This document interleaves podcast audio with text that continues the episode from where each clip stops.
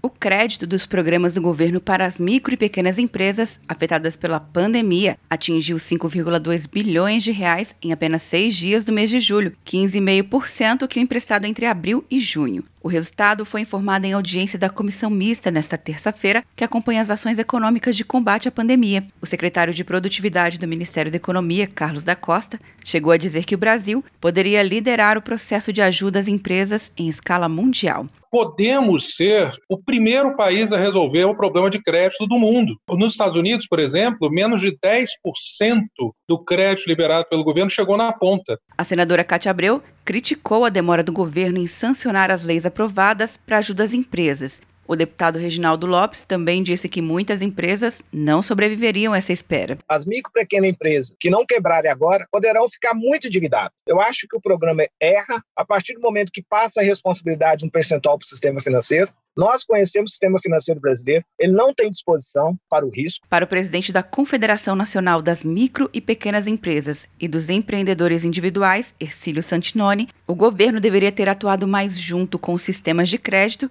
que são acostumados a lidar com os pequenos empresários. O gerente do banco parece que não gosta de microempresa, porque é tantos não ou tantas pessoas são ignoradas e não recebem nem o não e nem o sim, que chegou num momento dizendo: olha, o governo vai garantir totalmente o que você emprestar para o pequeno. Será que precisava disso? Enio Mane, da Organização das Cooperativas de Crédito, disse que o sistema aumentou em 30% seu crédito entre abril e junho deste ano em relação ao mesmo período de 2019.